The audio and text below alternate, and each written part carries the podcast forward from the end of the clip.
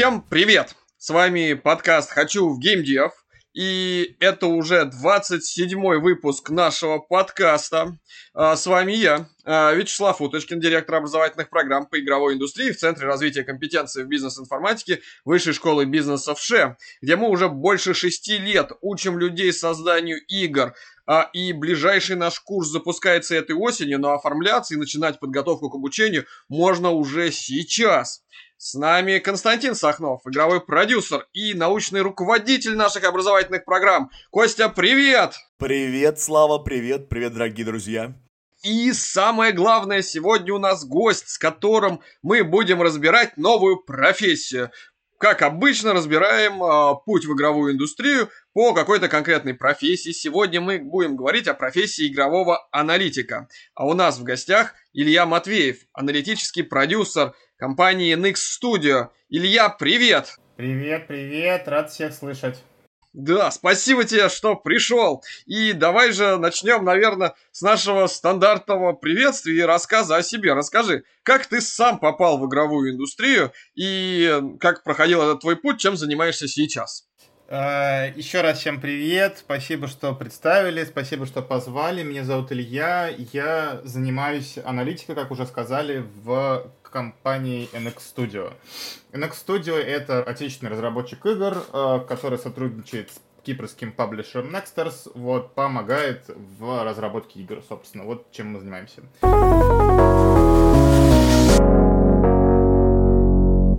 Я занимаюсь конкретно продуктовой аналитикой. Продуктовая аналитика занимается тем, что э, изучает поведение игрока в продуктах. Да, изучает, если очень широко говорить, типа способы взаимодействия пользователей продукта. То, как игроки играют в игры, которые мы разрабатываем, собственно. То есть, э, я не знаю, условно, то, сколько э, люди там в день играют в боев, сколько они строят домиков, э, как это коррелирует с тем, например, сколько они приносят денег или как они удерживаются в игре. Это все наша вотчина, изучать, понимать, давать рекомендации бизнесу о том, как им э, лучше оперировать своим продуктом для того, чтобы преуспевать, чтобы игра становилась лучше, приносила больше денег и так далее, если очень коротко. Вот. Э, как я вообще вот попал? Э, ну, в геймдев конкретно я попал довольно случайно, потому что я э, закончил в, в, в вышке в Питере, я закончил бакалавриат, потом переехал в Москву, поступил в магистратуру тоже в вышке на психфаке, и начал там заниматься потихоньку анализом данных. Вот у нас там был такой курс по SPSS, вот, и магистратура мне очень надоела, а анализ данных нет. И я как-то думал, куда мне там приткнуться с этим багажом, вот, э, что-то доучил дополнительно, там посмотрел, поучил программирование чуть-чуть, посмотрел про питон немножко, как-то потянул инструментарий, и там э, шатка-валка после там пары стажировок каких-то в разных местах э, попал в NX, получается, в конце 2017 года, и вот по сей день я там работаю, получаю невероятное удовольствие. Вот, наверное, коротко, если то так. Слушай, как здорово. Вообще, NX Studio очень классная компания. Uh, у нас в нашей образовательной программе менеджмент игровых проектов как раз uh, преподает один из людей из вашей компании, Святослав Торик. Вот, uh, так что это здорово, ну, здорово. И я так вижу, у тебя получается путь в геймдев в рамках одной компании. Ты прям надежно уже долгие годы в одном месте работаешь, правильно? Это, ну, это круто. Мне просто очень нравится. Я не скрою, я не знаю. Я всегда, когда ты э, приходишь в IT, а мы все-таки IT, у тебя всегда есть мысли, что где-то там что-то теплее, нужно попробовать перебраться в Яндекс и так далее. То есть, но мне как-то почему-то очень нравилось всю дорогу и нравится сейчас. И каждый квартал у меня находится новая главная боль и новый роста, поэтому я бы не сказал, что мне даже когда-то вообще была мысль куда-то уходить. Вот. Не знаю, почему-то это не очень считается престижем, наверное, сейчас среди молодых, типа. Наоборот, наоборот, ты что, компании таких людей, как ты, просто только ищут, чтобы э, как бы работал и развивался и вместе с компанией. Это же очень круто. Ну и просто, я не знаю, просто я приходил в такой, в, в, в такую небольшую компанию разработчик, который занимался в основном играми там для десктопа, и мы просто выросли, э, наш паблишер, получается, вырос в 10 раз, вот, и наши возможности увеличились 10 раз там за последние три года, вот. поэтому тут как бы грех не ловить волну, я не знаю, как правильно сказать. А тебе нравится, да, твоя работа вообще? Вот, ну, то есть ты вот говоришь, очень интересно и нравится. Вообще работа в геймдеве это, ну, дело, которое вот прям ну, очень горят глаза на это, и прям хочется работать. Но вот я вот как продюсер, да, а вот э, ты как э, аналитик, скажи, вот как вообще, ну, интересно тебе? Если коротко, да. вот, ну, Геймдев очень разносторонний, на самом деле. То есть, я почему-то как бы он какой-то немножечко особняком стоит от IT, все в него очень хотят, все думают, что это круглосуточные игры, так здорово, такие дружные офисы. И это там действительно есть, но много упорного труда там тоже действительно есть, вот. И э, мне просто, мне ну самое, наверное, главное, что нравится мне, это такая очень, как, ну, что правил игры нет, вот, наверное, я так скажу. Типа, и потому что если ты работаешь в банке, в банке там стандарты индустрии меняются очень там, типа, банк очень, там, условно, банкинг это очень консервативная среда, стандарт индустрии меняется там, типа, очень медленно, вот, и там работают так же, как там 20 лет назад, там, там жесткие субординации, какие-то очень протокольные решения, там, чтобы там что-то новое, и я, вот мы видим, например, да, насколько выгодно на фоне консервативных банков выделяются прогрессивные, например, каким сейчас становится Сбер, да, типа, что вот они внедряют технологии, они такие классные, и это сразу их как работодатель очень мощно выделяет на фоне более консервативных банков. А теперь они игры делают, есть целое огромное да. направление, у них Сбер игры. Ну, Сбер очень правильно этим, как бы, это очень правильное движение, мы видим, что консолидация ресурсов, она по всему миру происходит, но это, в общем, не так важно. А в геймдеве там, как бы, правил нету, то есть это очень молодая индустрия, типа, ей там, ну, ей вот конкретно, типа, вот я, я еще раз, я работаю в free-to-play, получается, геймдеве, то есть мы разрабатываем free-to-play игры, не там классические, там, я не знаю, синглплееры, которые ты просто покупаешь, а вот те, которые э, ты можешь скачать там, типа, в Story, вот, э, играть бесплатно и потом заплатить за дополнительные всякие приколы. Вот, там как бы стандартов индустрии нету, правил для бизнеса очень мало, и э, это как бы и с корпоративной точки зрения классно, потому что все очень просто, очень сильно размыты рамки должностей, ролей, там, ответственности, позиций, и ты как бы можешь как бы набрать и влиять на, на столько вещей, насколько ты до, до каких ты можешь дотянуться, и у тебя хватает сил. И с другой стороны, это типа дает очень много окон роста в плане бизнеса, да, то есть иной раз там мы э, можем вчера не видеть какую-то возможность для того, чтобы помочь бизнесу вырасти, да, а сегодня мы можем ее увидеть, как аналитики, например, вот. Мы этим по в меньшей степени занимаемся, в большей степени этим занимается наш паблишер, конечно, вот, но тем не менее, из-за того, что как бы правила игры меняются, мы как с фонариком идем и протариваем через там темные коридоры сами себе путь. Вот это невероятно нравится. Вот и, наверное, это одна из главных причин, то что мы работаем сейчас так, как три года назад не работали, как три года назад еще никто не работал, и как все консервативные айтишные компании будут работать еще только год через полтора. И это очень здорово. Бюрократ во мне прям сейчас вот ликует и такой, да, да, давайте вводить новые правила, давайте скорее все менять.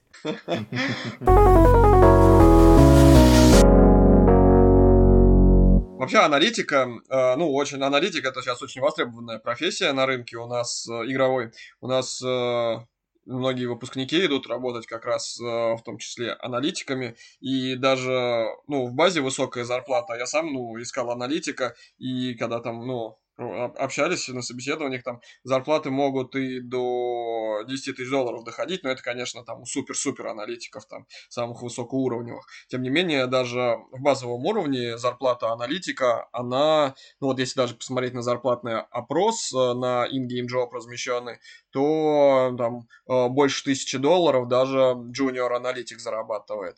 Насколько это вообще правильно или нет? Вот э, насколько эти, ну, действительно такие зарплаты в этой сфере? Я, честно, не знаю. Я о своей зарплате договаривался три года назад с половиной, когда аналитика была еще маргинальной сферой. Вот, и только-только начинали там у нас вышки отдельные, там, э, ботаники, говорить про Data Science, только-только это все начинало раскручиваться, это сейчас там везде из всех щелей там таргетится реклама, все становятся, раньше это все было плохо. Поэтому у меня тут немножко, типа, в этом смысле болезненный опыт. Я как думаю, аналитик приносит очень много денег. Вот, то есть э, человек, который, там, условно приду пример, там, как, ну, как, самый простой, да, типа, вот есть там PUBG или там Fortnite, например, да, там есть, в общем, игры, которые генерят огромные деньги. Или, там, я не знаю, э, ну, да, какие-то более балансозависимые, я ну не знаю, там Clash, Clash Royale, да, игры, которые генерируют большое количество денег. Если аналитик там типа поработает месяц и э, придумает там какое-то решение, просто простое, как бы типа, найдет узкое место, скажем так, э, из-за которого издатель сможет там заработать на хотя бы 2% больше, это огромная масса кэша, вот, очень большая. Вот, поэтому аналитики, они очень быстро окупаются. Вот, поэтому тут э, понятно, что э, на какие-то очень понятные позиции, да, там, э, на очень понятные, типа, должности э, зарплаты у нас там в рынке, вот, ну, как бы э, в рынке IT, я бы так сказал. То есть, ну, потому что э, нужна специфическая хардуха, нужно постоянно развиваться, вот, нужно там э, какая-то математика, которая не всегда обязательно программистам, например, при этом нужно и программирование. То есть аналитик, на самом деле, почему э, на старт, со стартовой позиции такие большие деньги относительно там России, например, да, если мы говорим, потому что он должен много чего уметь, на самом деле, пусть по верхам для старта, но все равно это надо в голове очень много разных вещей держать, вот, э, а не углубляться конкретно в одно. Есть еще, да, нюанс, да, ведь у аналитики. Очень сложно стартануть, поэтому, ну, высокая junior зарплата, но при этом junior это обычно, ну, не совсем junior в целом там в геймдеве, не совсем junior, э, э, ну, в, в аналитике в целом, потому что именно аналитиков всегда ищут э, с каким-то опытом. Костя очень любит аналитику и очень много аналитиков э, нанимал, вот, и платил им деньги. Вот, Костя, ты нанимал когда-нибудь э, junior-аналитика или вот всегда только middle и senior? Да, да, нанимал и джуниора, и мидла, и сеньора, действительно. А, абсолютно согласен с э, тем тезисом, что аналитик должен сразу обладать э, большим, скажем так, запасом знаний. Даже если не практическим опытом, ну, что мы все хотим, то представьте себе, вот чем занимается геймдизайнер. Он в первую очередь занимается задачками, математикой, документацией чем занимается программист, да, пишет код. Вот аналитик, как это не печально или наоборот весело, находится на стыке. У него и технические требования к нему, знание э, работы баз данных, R, Python и другие средства, и при этом продуктовые требования к нему. То есть, по факту, таких людей меньше, которые знают сразу и там и продуктовую часть, и техническую. Поэтому все работает на рынке HR как аукцион – много специалистов, их стоимость падает. Мало специалистов, а при этом они востребованы, их стоимость растет. Поэтому, конечно, аналитики сейчас более востребованы, их цена действительно более высока. Я вот когда нанимал джунов, э, ко всем к ним у меня были базовые, самые главные требования именно технические. Потому что на месте научить э, геймдизайну и продукту я сам мог, и мои коллеги могли, а вот научить быстро работать в средствах типа того же там, ну, работы с дата сайенсом или хотя бы с базами, с питоном, это было дольше. Вот, поэтому, да, действительно, к джунам всегда есть минимальные технические требования. Вот, как-то так, я думаю, Слав. А с каких у тебя зарплаты джунов начинались? Они были выше, чем у геймдизов, чем у художников даже. А, это были зарплаты где-то от 60 тысяч, это было года три назад. Mm-hmm. есть, в принципе, сейчас э, это еще более высокая планка, потому что э, рост произошел очень резкий.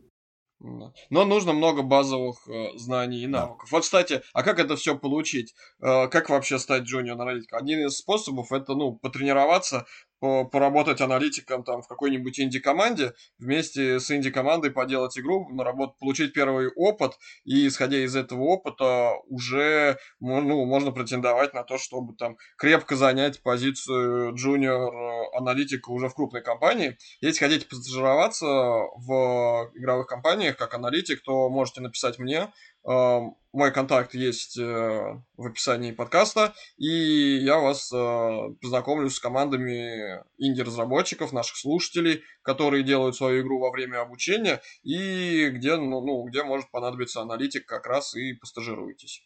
Вот. Слава, а помнишь, у нас же есть еще курс основы создания игр?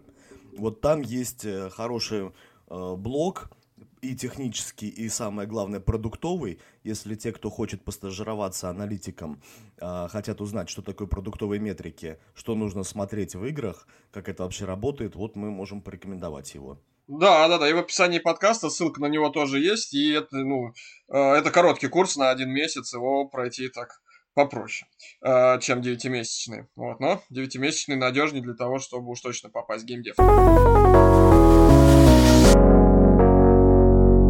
Давайте вернемся, вернемся к нашей теме и к тем задачам, которые решает э, аналитик на работе. Илья, вот ты уже рассказал о том, что, ну, один из примеров того, что может сделать аналитик. Э, давай как-то, может, детальнее и системно расскажем, какие основные задачи в индустрии решаются на позиции игрового аналитика и прям с кейсами. А, ну, как я говорил, аналитики может быть много. Вот, есть аналитика маркетинговая, э, она как, как везде очень понятная. Вот, нам на, как бы это про изучение каналов привлечения, про изучение стоимости, стоимости привлечения, про оптимизации э, воронок э, и так далее. Очень э, кропотливая, очень нужная, очень важная работа. Э, может быть меньше треб... требующее погружения в бизнес и в продукт, больше требующее математики, усидчивости э, и, я не знаю, такого очень точного подхода хирургического, но при этом маркетинг-аналитика, она э, вот там как раз вот такие кейсы, когда есть, можно рекомендациями аналитика поменять что-то на 2% и увеличить деньги на 10%. Продуктовая аналитика, она уже как бы после маркетинговой перехватывает, получается, пользовательский путь, как только пользователь зашел в игру, он как бы попадает, получается, в лучик зрения продуктового аналитика. Вот. Ну, я недавно вот ходил, получается, в, на конференцию Гугла выступать, вот, и там мы это так обозначили, что продуктовый аналитик — Э, помогает команде, то есть, условно, если мы говорим про free-to-play игры, вот, я просто больше про них понимаю, вот, э, чем про какие-то другие более консервативные. Вот, продуктовый аналитик помогает команде сделать так, чтобы э, и, э, игроки э, в продукте, они платили больше и оставались дольше, вот. То есть, э, ну, по сути, мы э, помогаем бизнесу правильно принимать управленческие решения на основе данных, на основе описания текущей картины, на основе поиск точек роста, вот, и так далее. Вот. И тут дальше уже кейсов может быть просто триллион, типа. Э, к, ну, условно, например, да, мы помогаем э, если там совсем брать такие примеры, вот, вот, я не знаю, есть э, какая-нибудь там Лига Легенд игра, да, вот, которую все знают. И э, у Лиги Легенд, когда ты, это вот, э, получается, моб, этот, господи, как, как жанр называется, моба, по-моему, вот, когда там ты, э, э, у тебя две команды, ты пикаешь там себе чемпиона, еще четыре твоих сокомандника тоже пикают чемпиона, и вы 5 на 5 на одной карте сражаетесь, там, чтобы уничтожить там вражескую там базу. Вот, э, и в Лиге Легенд у тебя не все чемпионы доступны с самого начала, а доступны только там 5 или 6, там, или там до 10, не помню, какое-то ограниченное количество самых простых, чтобы ты научился там ими играть, да. Э, э, когда ты уже там определенный рейтинг, например, получишь, определенный стаж там наработаешь, ты э, можешь открыть там типа всех остальных чемпионов. Это называется туториал, да, когда тебе показывают кусочек геймплея, учат тебя играть, чтобы там новичок сразу не попал в сложную лигу, чтобы он сразу не взял сложного чемпиона, и все вот это там и делает, условно, помогает бизнесу делать продуктовую аналитику. То есть, например, у бизнеса есть идея, э, мы пытаемся, допустим, давайте там в нашей мобе, там не Лига Легенд, а Лига там Чемпионов мы назовем, не знаю. Э, и мы видим, что у нас не так много людей э, доживают после регистрации там до первого месяца жизни, до активного пользования, и мы говорим, а давайте, и, наверное, там гипотеза в том, что им сложно в начале. Давайте мы в начале вместо там боев со сразу с, как бы типа с игроками, которые набили руку, э, будем давать только бои друг с другом, новички с новичками. И вместо чемпионов, там, для которых нужно пользоваться всей клавиатурой, чтобы там они творили какую-то сложную магию, будем давать только простых чемпионов. Вот, окей, мы пытаемся понять эффект, мы пытаемся на берегу понять, что нам это даст, строим гипотезу, например, какую-то, э, реализовываем этот вариант, возможно, там на всех пользователях, возможно, на половине пользователей, считаем результат, делаем выводы и ищем даже вот в этой изменившейся картине какие-то точки роста.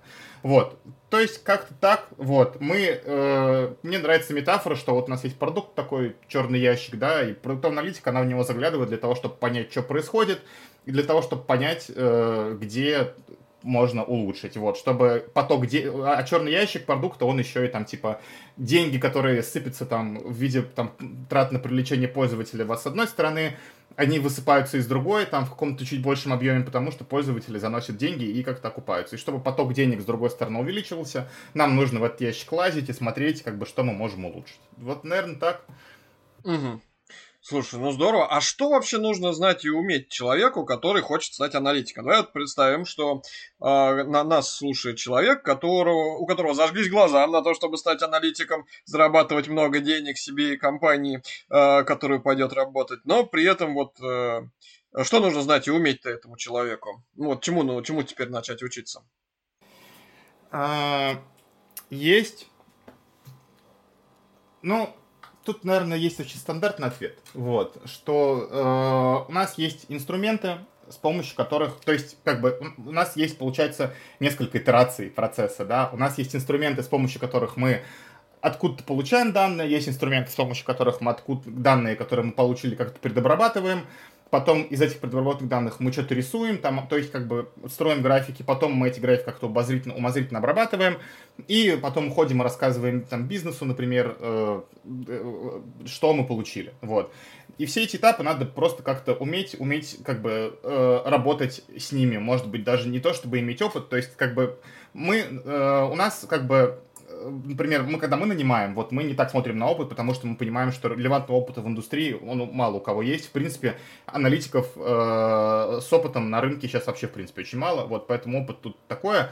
Вот, но при этом инструментами, как бы, типа, нужно владеть. То есть для того, чтобы э, данные откуда-то забирать э, и как-то предобрабатывать, наверное, нужен SQL, вот, и э, в каком-то виде вот, чтобы там уметь обратиться к запросу, уметь там как бы как-то что-то фильтрануть, сгруппировать, получить поля, потому что э, данных очень много, вот, если не, условно, там, типа, каждый день собираются там терабайты логов, вот, если у, у компании все хорошо, то это дривен, например, да, и чтобы как бы с ними работать, э, просто в оперативной памяти не влезут, нужно что-то как бы уметь как-то как с этим оперировать. То есть SQL, вот, э, для того, чтобы из этих сырых данных получить какие-то структурированные, обычно, э, вот уже Константин упоминал там про Python, то есть обычно нужен либо какой-то язык программирования, вот, потому что так сильно проще. Ну, скорее всего, да. Вот, наверное, это можно делать в Excel. Вот. Python, наверное, везде в требованиях к аналитику. Все, ну, если любую вакансию посмотреть, с вакансией игрового аналитика, везде нужно знание SQL, знание Python.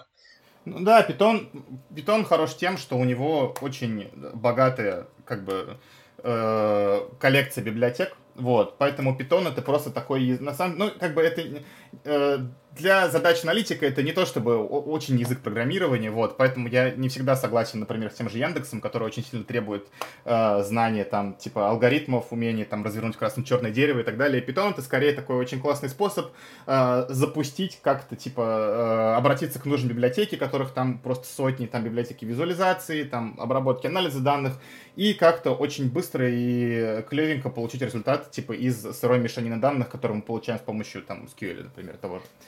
Вот. Э, э, ну да, вот. Э, после этого, вот, окей, мы собрали данные, мы их предработали, мы нарисовали графики в питоне, вот.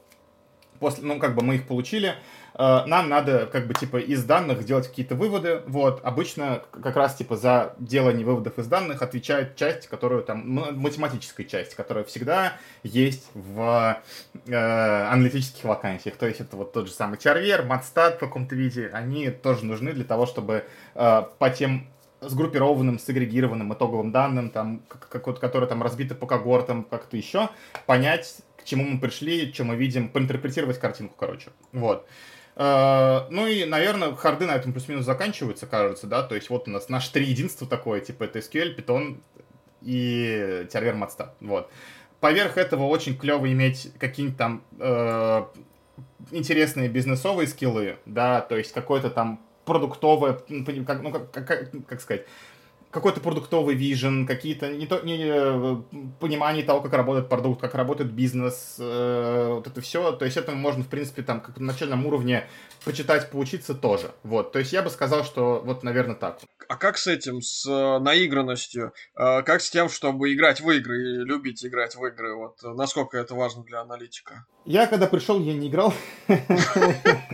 Я не то, чтобы сейчас очень много играю, вот, но я играю, я в мобильные игры, я, у меня довольно специфичный вкус, вот, э, потому что я люблю коллекционные карточные игры, я играю во все, что выходит, типа в коллекционно-карточных играх, вот, в остальное я играю просто для работы.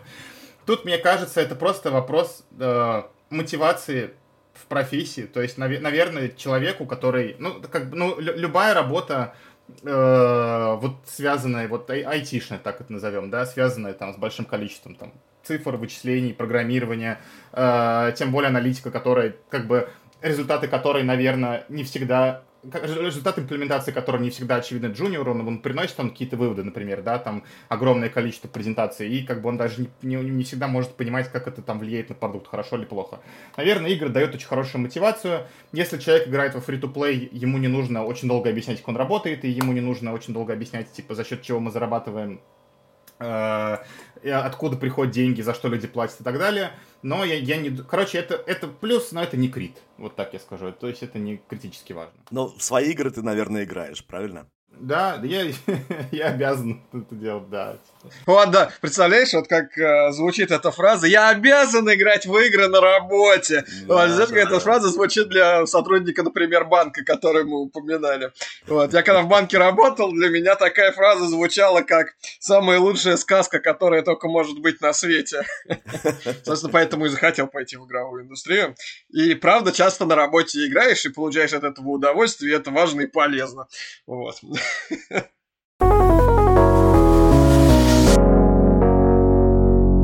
Собственно, вот такой вопрос еще есть. Есть такое понятие в аналитике, как BI-системы. Это некие системы визуализации данных, которые можно скормить большое количество сырой даты, и они построят из нее заранее продуманные продуктовые метрики, так называемые retention, RPPU и так далее, или геймдизайнерские метрики, которые сами аналитики в этих системах смогут сформировать. То есть экономику игровую посмотреть, результаты боевых сессий, или вот, скажем, даже сведение в бой, о котором ты, Илья, уже говорил на примере моба игр. Вот бывают разные, типа там табло, ClickView, э, всякий амплитуд, куча разных систем. Некоторые из них еще имеют дополнительные функции, э, связанные с э, атрибуцией, то есть с тем, чтобы узнавать, откуда пришли пользователи. Вот скажи, в вашей компании является ли это обязательным? И вообще аналитик, который претендует на позицию джуна, может ли он не знать э, работу с BI-системами, ну просто знать, что такое BI условно, да, и научит ли его на месте? Или это что-то обязательное? А мне кажется, человек, который претендует на позицию жена, просто неоткуда, неоткуда это взять, потому что это какая-то такая очень промышленная штуковина. Ну, как, ну, правда, окей, там, допустим, питона ты можешь поучиться дома, на про тебя, по терьеру ты можешь купить учебник, по SQL ты можешь пойти порешать задачки. Тут-то что? Тут как бы нужны, как я понимаю, какие-то большие понятные сырые данные, чтобы их повертеть. Вот, ну, э, и, и какая-то морда, чтобы это визуализировать. Ну, в общем, э, мы это никогда не требовали вообще. Вот. Э, я не уверен, что э, как прохождение... Я, я, я начинал проходить курс по Power BI, я работал с Amplitude, когда проходил Go Practice, вот, и для меня вот такое все это учебное взаимодействие, это просто там drag and drop. Ты там, э, у тебя там есть какие-то, короче, там функциональные поля, это то же самое, что вот эти сводные таблицы делать в Excel, грубо говоря, да, то есть тоже драг н дропом ты там столбцы перетаскиваешь, перетягиваешь ползунки параметров, тыр-пыр, вот. И, короче, для меня это такая штука, э, что, типа, либо ты в промке этому научишься, либо никак не научишься, вот. Поэтому э, я не думаю, что это какое-то очень жесткое требование, вот. Э, я конкретно лично мнение, вот, типа, то есть я никогда не смотрю, там, работал человек с табло, не работал с табло. Мы работаем в рамках, мы вот потихоньку внедряем табло сейчас, вот, для, ну, вот как раз ровно для того, чтобы меньше анализировать, как раз для того, чтобы э, большая часть там какой-то очень понятной циклической аналитики, она Э, была автоматизирована, вот, и ребята, которые занимаются продуктом, они могли сами без нашего участия, без того, чтобы дергать аналитиков, посмотреть, э, что у них происходит в продукте, вот. У нас есть графана, вот, но графана это больше такое мониторинговые дашборды, вот, в которых мы, ну, собственно, строим мониторинговые дашборды, вот, э, и, ну, в общем, на мой взгляд, от джуниора это не требуется. Потому что если у человека нет опыта, ему просто нет куда взять нормальный опыт работы с BI. Вот ну что ж, а, понятно, что нужно а, уметь аналитику, что нужно знать. Вот давай предположим, что человек вот сейчас захотел пойти, э, пойти на собеседование и, ну, там, пойти, так сказать, ну, начал искать работу, обнаружил э, нужные вакансии в игровых компаниях. Э, кстати, список игровых компаний с вакансиями вы можете найти у нас на сайте, в описании подкаста есть ссылка, э, список всех игровых компаний России, и там как раз ссылки на их вакансии, чтобы удобно было искать работу. Э, так вот, хочется человеку, ну, отправить резюме, э, во что будет, э, на, на что в первую очередь будете обращать внимание тот, кто принимает решение о работе, в, глядя в резюме? Как вот он будет принимать решение о том, что в мусор выкинуть э, резюме этого джуниора или все-таки позвать его на собеседование? Еще хочу сказать, что у нас тоже есть вакансии. Приходите к нам в NX Studio работать, у нас супер. Вот. Про, про CV. Э, я как-то пост на Фейсбуке об этом писал, по-моему. Вот, ну это, это, ну ты что имеешь в виду? Как кто, э, как сказать, на что обращает внимание HR или на что обращает внимание уже коллеги, типа в аналитике, например. Давай, давай так, на что обратить внимание человеку при составлении резюме? Что вот точно стоит указывать, а, точно, а что точно не стоит? Вот какие типовые ошибки бывают? Вот что? Самая большая ошибка 90% кандидатов, которые шлют нам CV, это то, что они не пишут сопроводительное. И это ага, невероятно бесит. Даже если э, человеку как бы ну, не о чем, как бы у него нет какого-то большого опыта, ему там нечем похвастаться там в профессиональном плане, очень важно написать очень понятную, короткую, емкую историю, почему как бы ты хочешь именно сюда. То есть потратить, э, если потратить 5 минут там на каждую вакансию, на которую откликаешься, на каждую компанию, а еще лучше там поискать в интернете, что это за компания, чем она занимается, и написать какую-то очень понятную историю, почему ты туда хочешь, и типа чем ты можешь быть полезен, вот, э, и как ты хочешь направленно развиваться вместе с компанией, это увеличит шансы в 4 раза сразу. То есть это, я не знаю, почему этому никого нигде не учат, вот, но это очень важно. Вот. Э, потом, э, если у человека нету опыта работы, что в целом не так страшно, вот, э, нам очень важно понимать, что, как сказать, мотивацию, в общем, да, то есть отделить как-то зерна от плевел, понять, что кандидат действительно тот, который э, будет готов вместе с нами развиваться, идти дальше, постигать профессию, останется с нами надолго и так далее. В конечном, ну, в конце концов, я тоже попал почти без опыта работы. Я, у меня была там одна стажировка и один проект до того, как я пошел в NX. Вот. И э, важно очень сильно показать очень адекватную мотивацию, в том числе, например, в сопроводительном. Но помимо этого, э, мотивацию и целеустремленность обычно показывают курсы. Вот. Я всегда обращаю внимание на курсы. Я очень редко смотрю на профильное образование. Ну, как бы, то есть профильное образование это всегда очень большой плюс, но его отсутствие, типа, любое другое непрофильное, это никогда не крит, да. Но вот, типа, отсутствие курсов, допустим, того, что человек не развивается нигде помимо, вот, это всегда, но при этом апплицируется на вакансию, это всегда очень большой крит, вот, то есть, что это грустно, вот. Э, помимо этого, если мы там идем дальше, да, и э, жирнющим плюсом э, будут проекты, вот, то есть иногда нам кидают ссылки на GitHub, вот, и э, там, как правило, там что-то есть, там может быть пара проектов, но обычно это просто типа куча ноутбуков, какой-то мусор, ничего не задокументировано. Сделать обычный простой проект, закинуть хотя бы там одну, одной страничкой в питоне, закинуть его на GitHub, сделать красивое оформление, сделать клевую документацию, это просто все, сразу это, это жирнющий плюс. Я, например, что-то в прошлое воскресенье попил пиво, мне не спалось, я попил пиво и написал за, типа, час телеграм-бота, который мне рандомит анекдот. И даже, даже, даже такая вещь, если мне пришлют ее в гитхабе, задокументированную, как это работает. Она мне уже очень сильно согреет сердечко. Я скажу этому человеку, пусть приходит и расскажет про свой телеграм-бот с анекдотами. Вот. Кстати, да, ну сразу скажу, что напомню, что если хотите постажироваться и получить вот этот вот самый, это самое первое портфолио, первый опыт, то пишите мне в личку, мой контакт есть э, в описании, и я вас познакомлю с руководителями команд, э, тех, кто учится у нас на нашей образовательной программе менеджмент игровых проектов, делают свои игры, и в команды часто бывают нужны люди и внешние, программисты, дизайнеры. Иногда есть э, возможности и для аналитика или маркетолога, так что если хотите постажироваться, то э, пишите мне в личку с информацией о себе, и я вам постараюсь э, подобрать такую стажировку. Э, да. И э, так, ну и раз уж мы заговорили про обучение, давай, может, Кость, э, расскажем, э, чего у нас на обучении про аналитику вообще происходит. О, мы очень любим тему аналитики на нашей образовательной программе менеджмент игровых проектов. И, собственно, основной материал, который есть по этой теме, это продуктовая аналитика. Это у меня на предмете игровая логика. Мы говорим про то, какие наиболее популярные, наиболее стандартные, правильные игровые метрики нужно смотреть.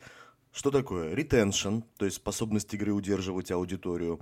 Что такое ARPU, RPPU, то есть Average Revenue per Paying User, средний доход с игрока, либо с платящего игрока мы, естественно, смотрим маркетинговые метрики. Смотрим, как посчитать окупаемость игрового продукта. Причем как free-to-play игр, так и игр по подписке, buy-to-play, то есть которые продаются на стиме. Рассматриваем, как прогнозировать определенные э, развитие игровых продуктов на основе метрик. То есть весь наш упор, который мы делаем на аналитику, он очень и очень продуктовый. Мы считаем, что в принципе, если человек очень-очень хочет, он может научиться R, питону и другим языкам, потому что ну, много в интернете бесплатных курсов, на ютубе информации много об этом. Это как бы достаточно свободная, открытая вещь. И книги даже классные на эту тему написаны. А вот стандартизировать подход и научить, самое главное, правильно смотреть на метрики, ну, узнаете вы, что такое ретеншн, прочитав статью в интернете как им пользоваться, как его увеличивать с помощью геймдизайнерских решений. Собственно, что же делать должен продюсер и геймдизайнер? Куда должен смотреть аналитик? И более того, а какие сейчас вообще ретеншены-то в индустрии? Чему эти метрики равны? Вот, допустим, делаете вы прекрасную мобильную игрушку, или даже гиперказуальную игрушку, или даже PC-шную игрушку, и вы посчитали, что у вас есть некая метрика, процент платящих, и он равен 2,4. А это много или мало? Вот мы на нашей программе отвечаем вам на вопрос, давая некие референсные значения. То есть эм, ретеншн первого дня в гиперказуальных играх, в мидкорных играх, в казуальных играх. Ну, то есть стараемся немножко расширить кругозор, давать некие э, цифры, от которых вы можете отталкиваться в ваших продуктах. Поэтому если вы хотите сделать упор на геймдизайн, на продуктовую аналитику, на то, как смотреть вообще, анализировать продукты с точки зрения продюсера, то, конечно, это мы прям очень-очень рекомендуем пойти посмотреть и послушать Константина. Вот. Также у нас есть предмет монетизация, где немножко говорится о монетизационных метриках. А, и есть э, замечательный предмет игровые механики и маркетинг, которые так или иначе тоже, естественно, ссылаются на наши продуктовые метрики. Вообще все, ну, вся игровая индустрия пронизана важностью аналитики, и это одна из э, важнейших э, вообще ну, профессий, э, важнейших позиций в компании, особенно когда делаются игры мобильные. Вот, так что очень рекомендуем посмотреть в эту сторону и развиваться как аналитик, потому что востребованность профессии будет только расти, расти и расти.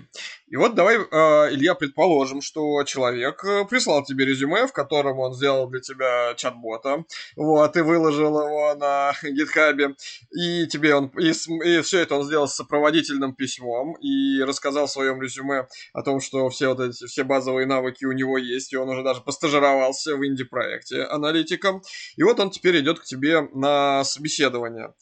Какие вопросы на собеседовании будешь задавать? А, как это устроено вообще в NX? А, у нас несколько итераций общения.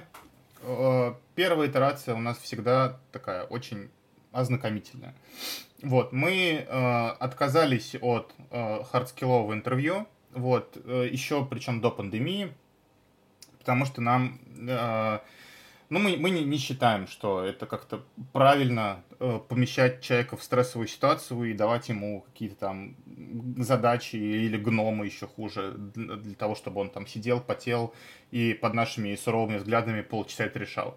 У нас есть примерно там минут 30-40 э, в первой итерации для того, чтобы понять, что человек хочет. Ну, то есть, как я это называю, просто засинкать ожидания, чтобы он понял, в принципе, кого мы ожидаем, вот. И мы поняли, что человек из себя представляет, что ему интересно. И мы вот на первом общении просто понимаем, как бы, нам как бы в одну сторону или нет, вот. Э, спрашиваем про, ну, про мотивацию, про то, чем он занимался раньше, про то, что он там раньше изучал, что ему нравится, а что нет, чего он хочет там вообще от работы, что ему нравится делать, что не нравится делать, какой у него вообще, ради чего он идет, вот.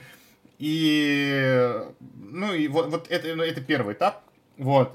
И если, как бы, мы видим, что человек действительно нам подходит, что он хочет развиваться, он говорит там, э, какие-то очень э, вещи, которые нас очень радуют. Вот, например, мы видим в нем большой потенциал, вот, при этом э, его какие-то э, желания там расти, они направлены с тем, как бы, что мы хотим, куда мы хотим расти. Мы высылаем ему домашку. Вот, у нас обычно там заготовлены 5 вопросов, вот, очень стандартных, простых там задачек на TRVR как раз, матстат, э, питон на визуализацию, SQL есть как раз по э, такое типа творческое задание на решение там бизнес-проблемы. Вот, мы высылаем. Э, как э, обычно это такое довольно большой, типа тоже, как ни странно, довольно узкое бутылочное горлышко, потому что мы как бы не, не всем не, не, не всем не лень доделывать, вот, э, и, и, или кто-то просто типа не, не трудится, например, как-то проникаться в задачу и гуглить, потому что задачи у нас обычно очень простые, но мы очень как бы просим, чтобы человек очень вдумчиво и решил. Вот, и если человек присылает решение, которое нам нравится, мы там, у нас есть такой небольшой консилиум, мы садимся, разбираем. Если человек присылает решение, которое нам нравится, мы приглашаем его еще полчасика по это решение пообсуждать, и часть людей отсеивается еще и там, потому что иногда бывает так, что человек там, ему помог там друг, брат, кум, сват, сам он э, слабо понимает, почему именно так, почему именно такая формула, вот, как конкретно применяется тот или иной инструмент, вот, э, и после этого идет еще одна итерация общения, получается, с менеджментом просто чуть повыше, вот, и примерно на этом все, вот, вот так у нас процесс, наверное, проходит довольно просто, вот. То есть у нас нет каких-то таких каверзных вопросов, мы не спрашиваем, сколько машин скорой помощи в Москве, или сколько у нас в Москве аптек, или не просим развернуть, а, э, написать обход дерева или сортировку пузырьком. У нас как бы, э, как правило, э, большинство людей, они как бы нам не подходят по, как сказать, по ожиданиям. То есть они ожидают от нас не того, не, не того, что мы можем дать, или мы понимаем, что они хотят не то, как бы, что нам примерно требуется, да. Но, э, как я и говорил, сейчас у нас фронт работ сильно растет, вот, аналитиков нужно сильно больше, э, продуктов начинает, э, игр на поддержке продуктов начинают появляться все больше и больше, поэтому, наверное, мы как-то немножечко изменим наш процесс, вот, и чуть-чуть э, отступимся, вот, как бы, может быть, мы будем нанимать, как бы, приглашать людей, которые чуть-чуть не соответствуют нашим ожиданиям, но все равно классные, например. Вот, э, тут вопрос чатик по возрасту на работу аналитиком. Э, предпочтений по возрасту нет, мы, у нас были совершенно разные кейсы, мы брали и, и ребят, которым там чуть за 20, то есть как-то раз мы взяли, например, Настю, девочку, которая у нас работает уже третий год, и ей было там 20-21, что ли, ей было. То есть, типа, и, и, совсем молодые ребята с горящими глазами. И как-то раз э, вполне очень успешно, там, больше года у нас работал э, другой человек, которому было там что-то типа 40 то есть у нас вообще никаких байсов в этом отношении нету. Вот. Мы с удовольствием общаемся со всеми, ни, ни на возраст даже никогда не смотрим особо. Я, честно, не могу сказать, кому сколько лет у меня в команде. Вот. Мы как бы удаленно работаем, я их не вижу каждый день. Вот. И на, в резюме я особо на это не смотрю. Поэтому я, тут у нас никаких предубеждений относительно этого вообще нет.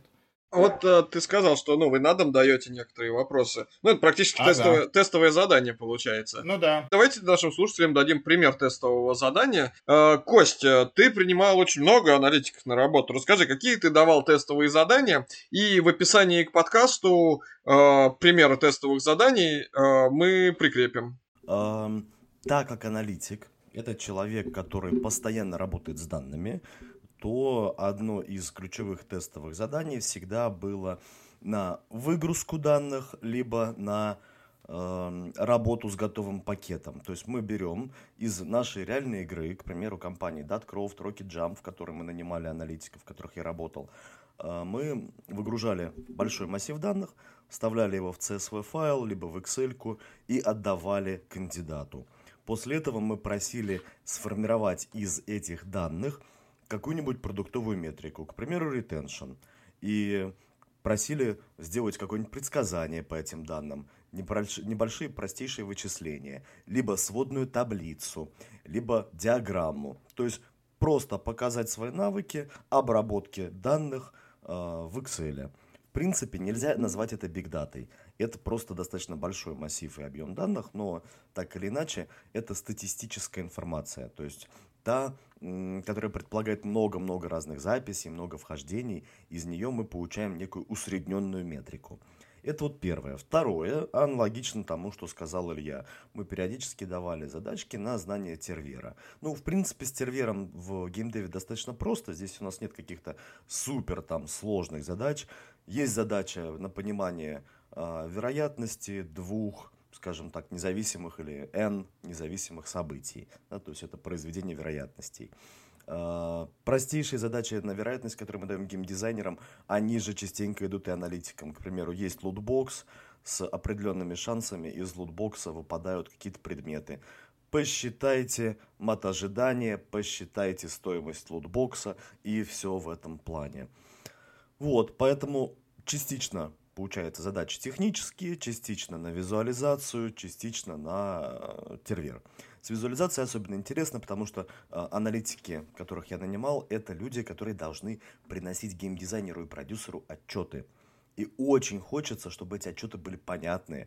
Если аналитик пишет тонну текста, и это не совсем то, что мы от него ожидаем. Мы не очень этого хотим. Покажи нам один график, покажи нам одну картинку, сопроводи ее двумя словами – вот тут ретеншн падает, смотри сюда.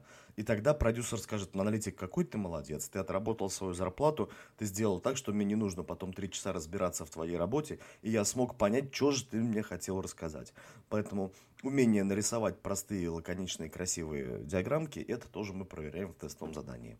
Обычно люди не умеют. Я хочу, Э, мы, мы, это, это классно, кстати, надо, надо над этим подумать, нам тоже будет на входе, но я тут недавно пришел к... Я просто э, начал недавно черпать вдохновение у консалтинговых компаний, как они вообще рисуют, mm-hmm. какое у них там повествование, вот, и это, конечно, совсем совершенно другой мир, вот, Э, как правило, тем более даже джуниоры на входе им сложновато, вот, э, рисовать что-то понятно, вот, поэтому мы, нам, мы, ну, у нас тоже есть задача, вот, похожая, когда мы даем датасетик, вот, просим проинтерпретировать, то есть у нас, мы, по-моему, там, мы давали там какое-то количество наблюдений, и как бы этим наблюдениям как бы соответствовала там типа какая-то там характеристика, например, арпу, да, то есть там мы давали, например, Э, две группы, 25.RPU, и там просили там проинтерпретировать попытаться подумать, что произошло, я, э, как-то, короче, нам описать ситуацию, да, то есть такая очень творческая история.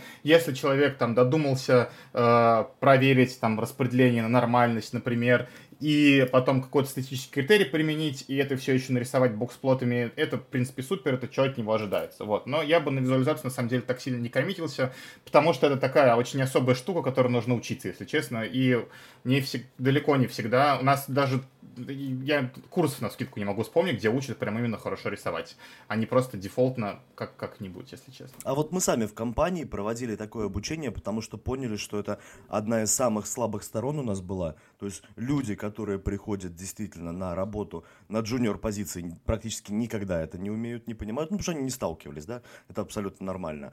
А, поэтому наши старшие специалисты, там, руководители отдела, лиды, они прям проводили по моей просьбе обучение сотрудников тому, как вообще какие типы диаграмм бывают, когда какие уместно применять, когда какие неуместны. Мне кажется, это вот для внутреннего обучения как раз вот прям клевая темка очень. Я вот тут книжку прочитал, сейчас тоже на Q3 себе запланировал что-то такое, потому что это, это важно. Да. Слушайте, ну, конечно, вообще сегодня у нас огонь тема. Да, Слав? Очень, да. Слушай, а вот про книгу, да, про книги подняли разговор. Это же один из наших любимых вопросов. Что читать? Что читать тому, кто хочет стать игровым аналитиком? А, я выписал себе, я подготовился. В качестве, если бы меня спросили одну книгу, я бы назвал, конечно, Lean Startup.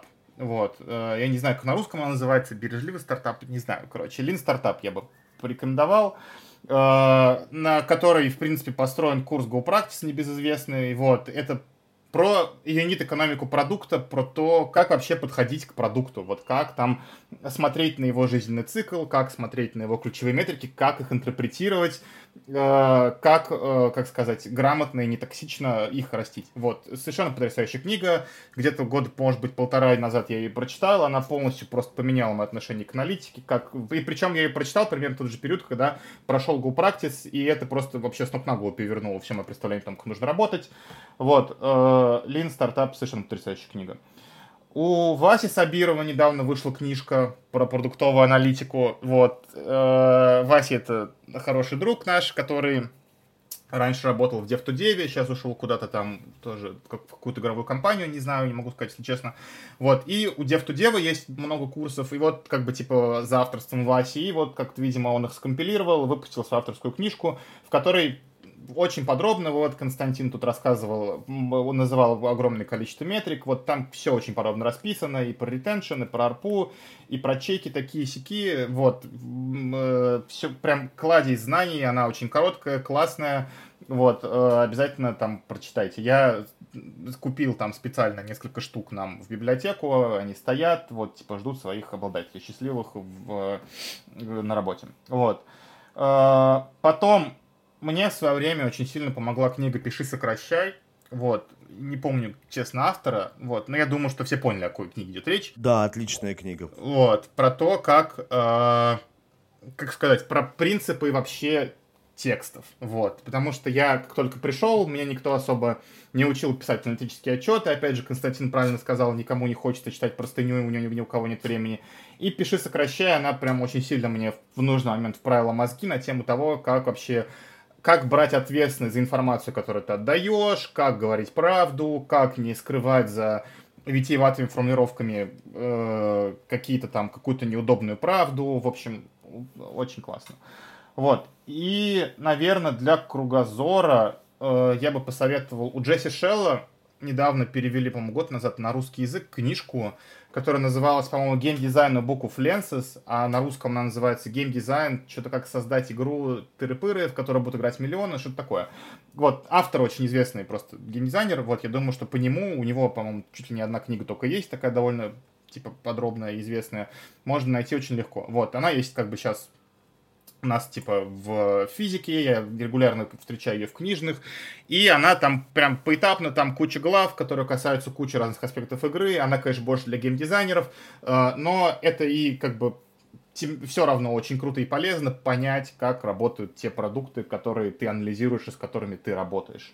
Вот, наверное, вот такие четыре книги у меня профессиональные есть. Вот. Э, очень я люблю, если человек приходит к нам и у него есть вот такой типа багаж, очень их пообсуждать.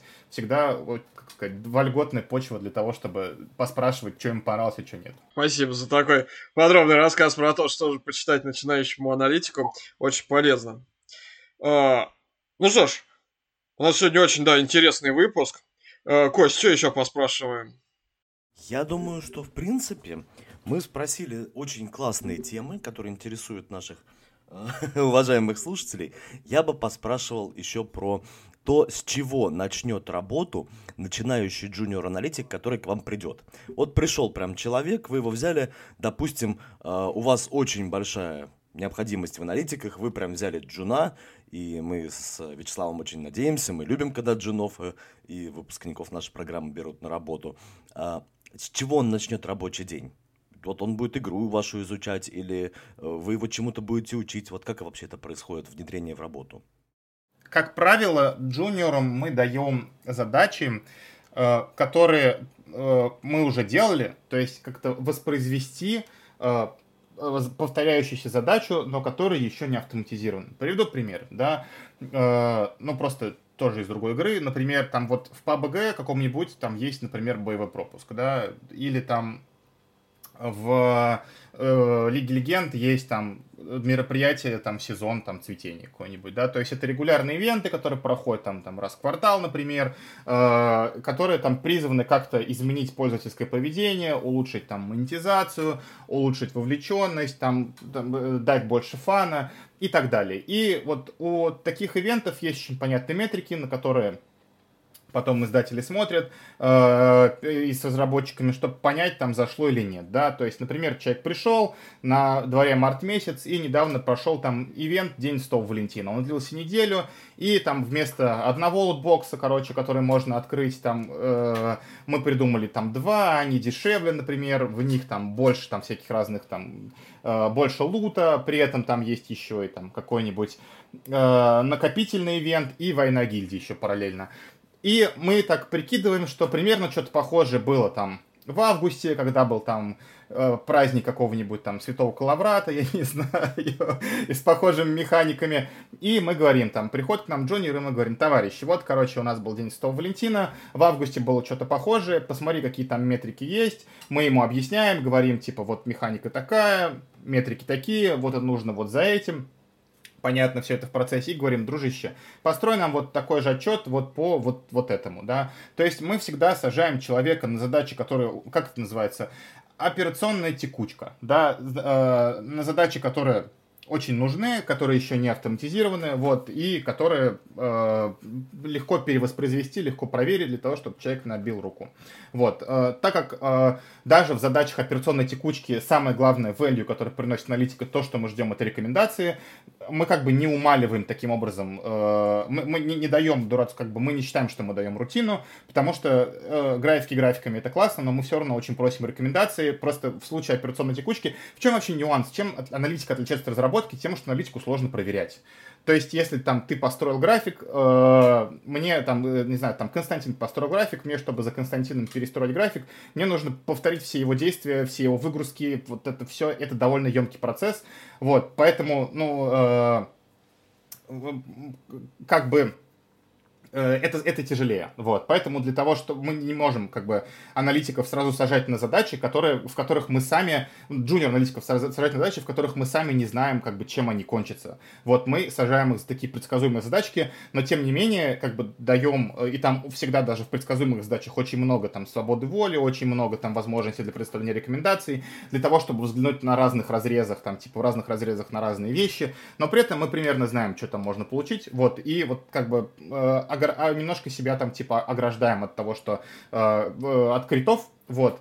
Э, и вот на таких задачах, типа, более предсказуемых человек учится, переходит от более предсказуемых к менее предсказуемым, и там через какое-то время э, аналитика растет неизбежно, вот, становится таким крутым джедай-мастером начинает брать задачи, которые уже мы никогда не делали, в которых исход непредсказуемый, и которые не так уже, уже, уже не проверить никак. Вот. Ну и, наверное, прогрессия, она вот так и выглядит, собственно. Интересно, интересно. Получается, а, вы даете человеку возможность ошибиться, по факту, а, и на этом он и учится. Ну, не то чтобы... А, ну, ну да, вот, просто, ну да, если в коротко. Вообще, конечно, это сложную очень тему ты поднял, потому что я помню, когда работал со своими аналитиками, вопрос валидации и проверки истинности тех данных, которые они предоставили, выводов и гипотез всегда стоял крайне остро. Если аналитик ошибся в технической части выгрузки – одна проблема, в интерпретации – другая проблема, в своих рекомендациях – третья проблема. То есть так много шагов, где он может допустить неточность, и фактически все это опирается не на четкие регламенты, а на его личный опыт, на его скиллы – И это очень большие требования к аналитику, к его э, профессиональному опыту, к его э, логическому мышлению. То есть непонятно, как это стандартизировать. Вот я взял, описал процедуру как проект-менеджер, к примеру, работы с тасками, и мне все понятно. Описал требования геймдизайнерской документации, мне понятно. А как описать требования и стандартизировать работу аналитика, я не понимаю. Ну, насчет выводов и рекомендаций здесь чуть проще. У нас у каждого вновь прибывшего э, человека есть ментор, вот, и у нас есть такой процесс менторства, который совпадает с испытательным сроком, соответственно, длиной 3 месяца, когда мы как бы помогаем э, и смотрим на выводы э, какой-то, ну то есть вместе пытаемся увидеть картинку в начале, потом ментор, конечно, все меньше и меньше участвует в этом процессе, но вначале мы вместе пытаемся увидеть картинку, вместе сформируем выводы, то есть эти итерации человек проходит вместе с ментором. Вот техническая валидация, это вот, да, это сильно сложнее, потому что если вначале там вы можете, ты, а, ну, один раз там ментор выделит там два часа своей жизни, попишет там SQL, два раза выделит, попишет SQL, но как бы потом уже, уже становится это, это все, конечно, накладно, затратно, и не все же там с человеком за ручку сидеть и вместе с ним писать код. Поэтому вот мы и говорим, что мы как бы даем такой, типа, как это называется, песочные задачки, которые мы понимаем, что, наверное, если мы ожидаем там значение равное 10, а получилось 10 тысяч где-то, тут фигня какая-то, и человек, наверное, плохо выгрузил. Вот. А, вы, а выводы и вот рекомендации мы, мы менторим мы как очень серьезно. Причем у нас Э, мы вот к этому щепетильнее всего относимся, к тому, чтобы к коммуникации с бизнесом вообще. Вот как там, э, что подхайлайтить, что действительно важно, что шум, какие графики оставить. Вот. И у нас как бы менторство обычно, оно даже большей части этому посвящено. Вот как Константин тоже правильно сказал, вообще обучению там работам и бизнес-навыкам, нежели там хардам. Вот. Потому что не, не, просто при, и не просто из знаний конкретного SQL и Python прийти к тому, как сделать хороший отчет, который все поймут, на который не забьют, который дочитают до конца и потом его еще и применят. Угу. Вообще круто, конечно. Из того, что я сейчас услышал, единственное, что могу сказать, друзья, идите работать в NX Studios, там вас научат быть крутыми аналитиками. Очень прям взрослый крутой подход. Да, я вот за последние полгода троих, получается, человек отменторил. Вот сейчас, получается, потом вот мне, получается, я чуть в должности меня повысили, я начал их ли лидить. И сейчас начинают менторить потихоньку уже те, кого я менторил. Поэтому у меня как в Killfish в этом есть, или как это, короче, есть такая партнерская сеть, как в пирамидах этих. Прикольно. Надеюсь, что за каждого аналитика, которого менторит чувак, которого менторил ты, тебе тоже перепадает какая-то плюшка. никаких бонусов кармы у меня там нету, к сожалению. Ну, хотя бы, знаешь, там моральное удовольствие, удовлетворение перепадает уже хорошо. Да, мы, ну, менторство у нас, правда, классное, мы им очень сильно гордимся, вот, и э, мы сейчас налаживаем систему фидбэков, у нас э, мы смогли выделить ресурсы наконец-то под специального человека, который следит за тем, типа, что все окей, что коммуникация у нас там, типа, в команде окей, что коммуникация учитель-ученик у нас тоже окей, и фидбэки мы получаем регулярно только положительные, всем очень нравится, вот, так что мы потихоньку ее развиваем, потихоньку растем сами над собой и растим уже с новых менторов, вот, которые могут брать тоже своих джунов, вот. И из-за этого, ну, как бы, поэтому до, до, до текущего момента мы, мы вообще, в принципе, не боимся брать джуниоров, у нас нет какого-то там прям очень жесткого отсева. Мы брали людей совершенно разного уровня. Вот. Наверное, поэтому я так э, удив, удивился на тему того, что должен ли знать человек BI или не должен, вот, потому что мы э, не то чтобы... Мы, мы, у нас настолько налажена и выстроена система обучения, вот в самом начале вот этого очень личного тет-а-тет, да, что мы не боимся брать человека с каким-то необходимым минимумом, но при этом готового очень сильно расти и развиваться. И у нас есть положительные кейсы, когда там э, мы приглашали там типа вчера даже текущих студентов, вот, которые там, ну, что-то умеют, вот, но они, ну, как бы не имеют представления, как это применить в, пром, ну, в проме, и они очень прекрасно остались работать у нас и сейчас очень сильно занимают позиции. Так что тут мы гордимся. Вообще вот это очень интересную тему поднял сейчас.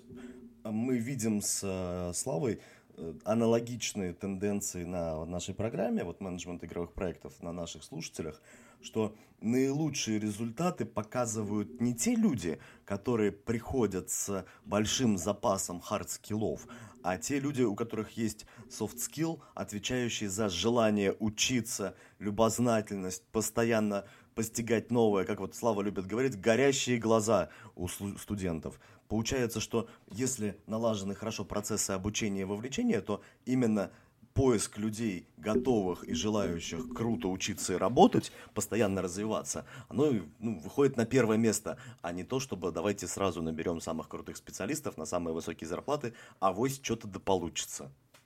Не, мы хотим брать специалистов на крутые зарплаты. Если вы специалист с крутой зарплатой, приходите, мы вам дадим нормально. Просто таких на рынке мало, их очень сложно нанимать. Вот, вот, э, вот невероятно. Проблема, да. Вот, это большая проблема. Мы сейчас мы вот э, прибегаем, начали прибегать к каким-то довольно экзотическим способам, там шаримся по разным там тематическим каналам, очень тяжело.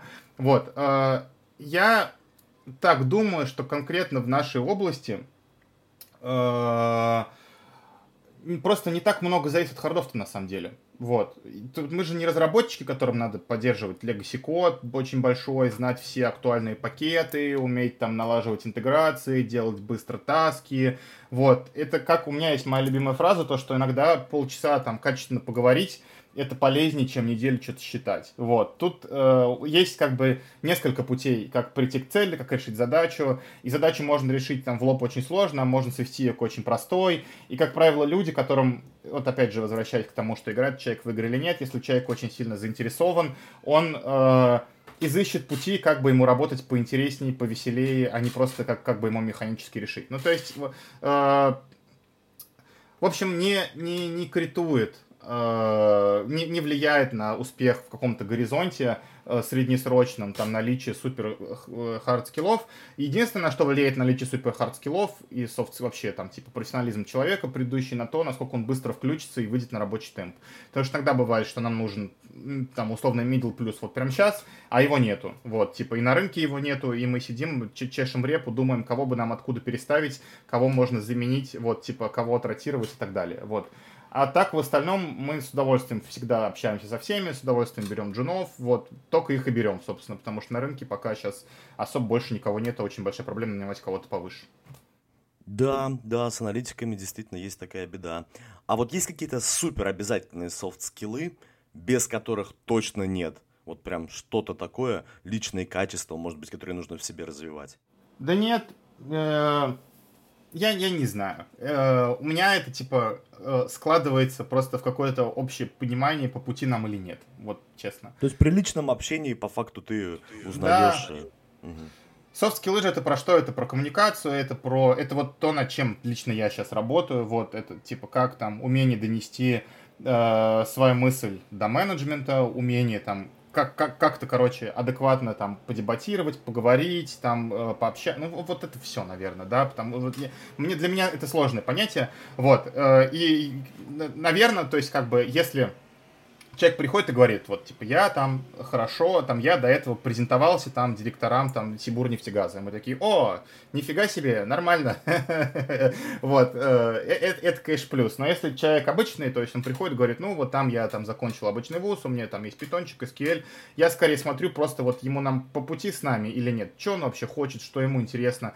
Вот, э, это, так, это очень такой субъективный этап, субъективное ощущение, как ни странно, но оно обычно, если честно, не подводит. Вот я, я не, не могу сказать, почему это такой типа э, экс, э, э, экстра фил, супер чувство. Типа, э, получится у нас или не получится. А вот бывает, что многие технари, они не сильно любят, когда их лишний раз трогают, отвлекают. Им интересно э, работать с данными, с э, техническими системами. А вот для аналитика есть ли место в такой работе, чтобы он по минимуму коммуницировал с другими, ну, как программисты некоторые, да, имеют возможность больше сидеть в коде, чем общаться с коллегами. Или аналитик должен обязательно вот прям быть коммуникабельным человеком, который всегда и технически знает, что делать, и способен донести информацию. А, главный продукт работы аналитика – это бизнесовые рекомендации. Вот. А, это то, что мы рассказываем бизнесу ну, то есть, как мне как нравится это позиционировать, да, Аналитик это человек, который приходит и говорит, друзья, я, конечно, не менеджер, который принимает решения, но если бы я был менеджером, который принимает решения, я бы сделал в этой ситуации А. Вот так вот. вот. И э, для этого ты хочешь, не хочешь, но надо вылезать из скорлупы, вот, надо работать над собой, надо работать над э, качеством выводов, надо работать над качеством коммуникации, вот, э, надо отделять личное от рабочего, вот, и вот я, я говорю, ну, это тоже, вот, это моя личная точка роста, да, у меня, э, я человек гордый, меня иногда задевает, если там меня не слушают, или я там что-то кому-то говорю, а к концу коммуникации это забывают, вот, я там поэтому себе, у меня есть какие-то там такие небольшие крючочки, то, что я э, повторяю, бывает, по три раза, там, за звонок какую-то мысль, говорю, друзья, возвращаемся, еще раз обсуждаем, вот, это то, над чем надо работать, но без коммуникации с бизнесом, какой угодно, вербальный, невербальный, через отчеты, вот, э, без постановки себя на сторону заказчика, без фразы «Друзья, я, конечно, не бизнес, но если бы я был бизнесом, я бы поступил вот так, и я полностью там уверен в этих выводах», э, человек не преуспеет, по крайней мере, в продуктовой аналитике, в геймдеве, в NX у нас точно. Вот. Э, это не то, что мы требуем на входе, но это то, без чего человек у нас не задержится надолго. Угу, угу. Вообще прикольно, да, интересно. В принципе, логичный, хороший подход. А есть ли какие-то обязательные моменты, связанные с геймдизайном, с продуктовыми метриками, которым вы учите, или это все, как и все, ну или требуете для трудоустройства, или это тоже все в основном приходит в процессе. Вот человек сталкивается, да, по прецедентному принципу э, с каким-то кейсом, и тогда идет к своему лиду, ему там что-то рассказывают, его учат или к ментору.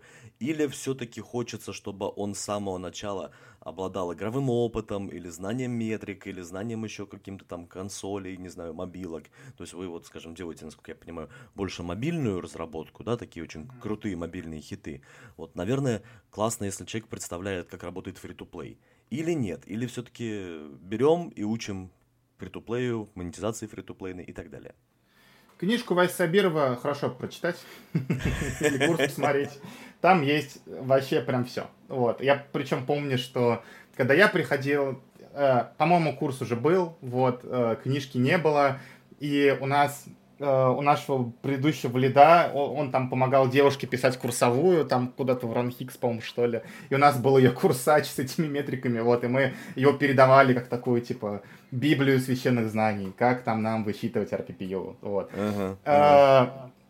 Я отношусь так к этому, что ну, э, во-первых, метрики, метрики и э, геймдизайн это отдельная история.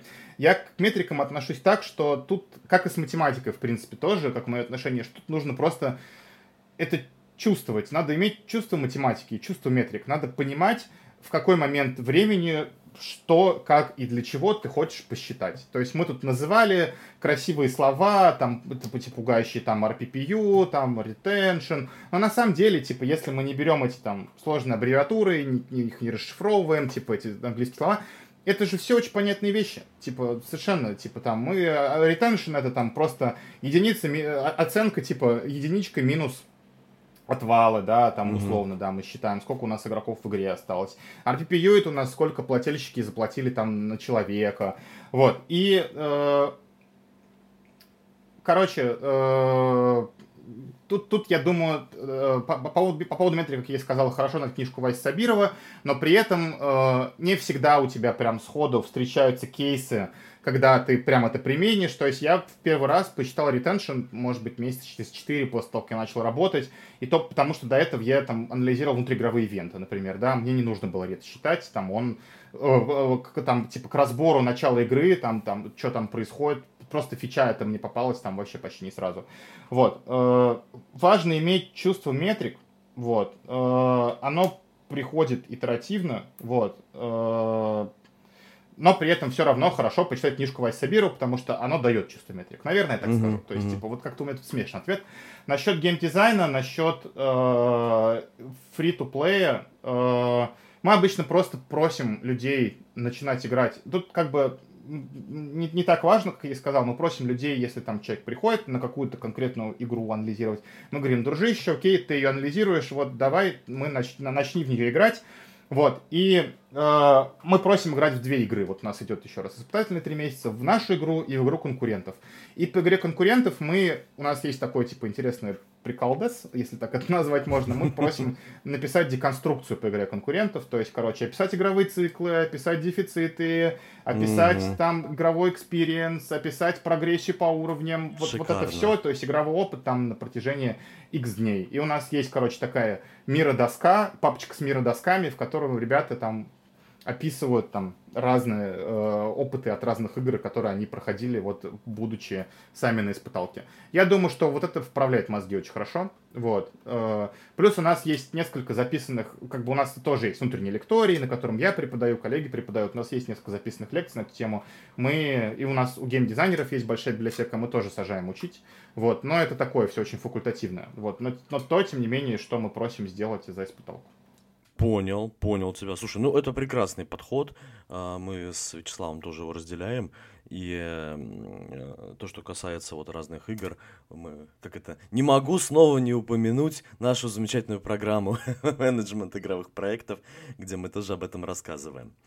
В принципе, мне кажется, мы сегодня очень подробно проговорили особенности аналитики и этой профессии, и особенно ее продуктовой части. Конечно, мы можем сейчас углубиться в знание R и Python, в SQL, да, я вот обожаю писать всякие селекты с сложными группировками по таблицам, но, боюсь, наши слушатели скажут, нет, Константин, мы не хотим этого знать и слышать. Вот, по крайней мере, э, мои студенты больше всего а, приходят в неописуемый ужас, когда у меня начинаются занятия по математике. Вот мы начинаем рассказывать, к примеру, о том, что такое боевка, и оказывается, что нужно решить систему дифференциальных уравнений. Вот. И все такие, а что, я же, блин, игры пришел делать, какие нафиг дифуры? А, или те же вот касаемо аналитики, нужно посчитать LTV. А я его раскладываю, к примеру, там на Lifetime ARPDAO. А, lifetime можно посчитать как э, интеграл от э, функции retention, да, то есть, условно, площадь под кривой — это интеграл. Mm-hmm. Вот, и типа, а как интегрировать, да, а вот что, что это? А если же мы retention, это у нас по точкам какая-то функция, табличные значения, да, так э, и как же их проинтегрируешь ты еще? Может быть, надо ее аппроксимировать какой-то кривой, чтобы потом эту кривую интегрировать, а потом делать экстраполяцию на значения, которые выходят за известные нам данные retention. И, короче, вот все вот это, когда мы начинаем касаться технических технических аспектов математики, это все, конечно, усложняется. Но, тем не менее, мне кажется, это все равно безумно интересным. И есть люди, которым, как и мне, это нравится. Это так работает, ну, это типа не так страшно на самом деле, потому что какие-то такие сложные вещи ты, дел... ты один раз сделаешь, тебе очень страшно, у тебя трясутся руки, но потом, как сделав один раз, становится сильно проще. И это то же самое, что у нас довольно долго в компании не было э, адекватного алгоритма и бенчмарка подсчета выборок, размер выборок для АБ-тестов, вот. Потом мы его и всем, все э, считали на свой манер там на протяжении долгого времени. Э, когда приходили новые ребята, им нужно было посчитать размер рубрики для АБ-теста, тоже все очень сильно терялись. Я лично там провел 3 или 4 лекции за это время. Вот. И потом мы просто это описали аккуратненько, типа в одном месте, и все. И стало прямо сильно проще. Вот. Так что тут не надо бояться, надо... Ну, это как э, Дорофеев пишет. Там у, у нас там в этом, в нашей э, Google Доке, которые мне скинули, были еще там книжки не только для работы, но и для жизни. Вот, и типа вот там я себе выписал одну, которую я хотел сказать, джедайские техники, и Дорофеев вот пишет, что типа нужно в любой ситуации не бояться думать. Все почему-то думают, что, типа, знание — это такая штука, которую ты один раз получаешь, вот, и потом тебе, как бы, больше не надо думать. Но почему-то это очень сильно и классно работает вот с такими сложными задачками, когда ты один раз, там, садишься, сильно думаешь, выполняешь задачу, и после этого тебе думать нужно сильно меньше, потому что один раз ее уже сделал. Такого в геймдеве, на самом деле, сильно меньше, то есть математики э, регулярной, большой, сложной, вот, после того, как ты один раз применил какой-то подход, ее не так много, и это не так страшно, страшнее э, бизнес неопределенность, наверное, больше. Страшнее, mm-hmm. Mm-hmm. страшнее принимать решения, страшнее. Вот и, и, и все развитие аналитика, оно как вот от джуниора к сеньору, и дальше к лиду и так далее, оно происходит э, как сказать, человек в себе тренирует навык принятия неопределенности. Он, то есть он не э, хардово, условно, джуниор от сеньора отличается на самом деле мало чем. Вот, то есть, ну, окей, там сеньор больше там, у него больше опыта тупо, да, он больше пощупал разных кейсов, он, ему каждый раз не нужно садиться и очень долго думать, как посчитать АБТС, да, он уже просто, у него, ну, у него библиотека собрана, и он, может быть, даже и не помнит, но библиотека ему считает. Вот, но при этом, типа, главный навык, с которым э, аналитик сталкивается там все чаще и чаще по мере роста, и который он должен тренировать регулярно. Это принятие неопределенности, я думаю, это самое важное. Математика — это только под инструмент. Угу, угу. Полностью поддерживаю. В принципе, если даже мы сейчас э, вообще забредем в другие дебри, э, в такие, как, скажем, нейрофизиология, э, мы поймем, почему же так оно происходит. Да? Вот та мыслительная аналитическая деятельность, о которой ты говоришь, это самая эволюционно э, незрелый отдел нашего мозга, самый молодой, там, префронтальная кора, неокортекс, э, и она очень энергоемкая, наш мозг не любит ее включать, а алгоритмизация, которая идет в другом отделе мозга, в основном это базальные ядра, она суперэффективная. Это как то же самое, что научиться водить машину. Вот когда ты первый раз садишься и пытаешься вести ее, ты пользуешься тем самым аналитическим мышлением. Ты смотришь, думаешь, как это работает.